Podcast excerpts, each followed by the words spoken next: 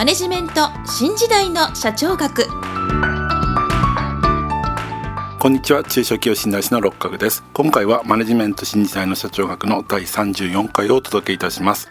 今回のテーマは経営戦略です。もし私の著書図解でわかる経営の基本一番最初に読む本をお持ちの方は80ページ第4章第2節経営戦略で道筋を示すをご覧いただきたいと思います。それでは本題に入ります。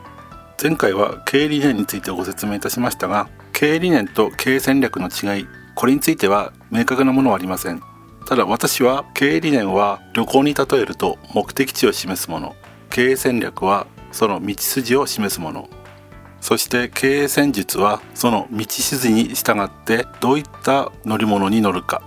そして経営計画書は日程表や予定表役割分担を示すもの。といったように考えています。話を戻しまして経営戦略というのは経営理念をどのように実現していくかその道筋を示すものというようにお考えいただければと思います。ところでこの戦略という言葉なんですがこれは軍事用語で第一次戦によると戦争に勝つための総合的長期的な計略というように説明されています。したがって経営戦略とは会社という組織の目標すなわちこれは経営理念ですがこれを達成するための長期的な計画ということになります。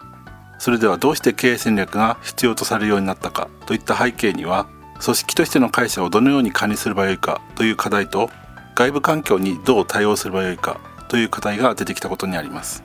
例えば20世紀に入り米国のゼネラルモーターズやデュポンなどの会社が経営資源を会社内でどう配分すべきかまた事業活動をどの分野やどの地域に広げていくかといった長期的な観点からの管理が行われるようになりました。その結果これらの会社は長期的な観点すなわち経営戦略によって事業部制組織を採用しました。そしてこれは以前ご説明しましたがこれらの会社の事例を研究したチャンドラーは経営構造は戦略に従うという結論を出すに至ったわけです。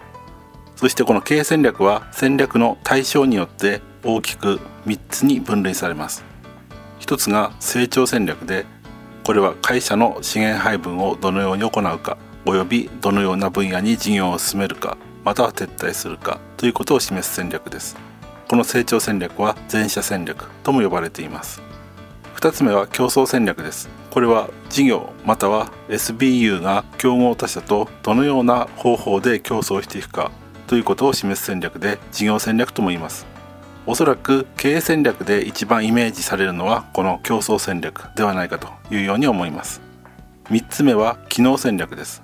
これは生産機能に対する戦略である生産戦略。販売機能に対する販売戦略。財務機能に対する財務戦略。人事機能に対する人事戦略など各機能を対象とした戦略です。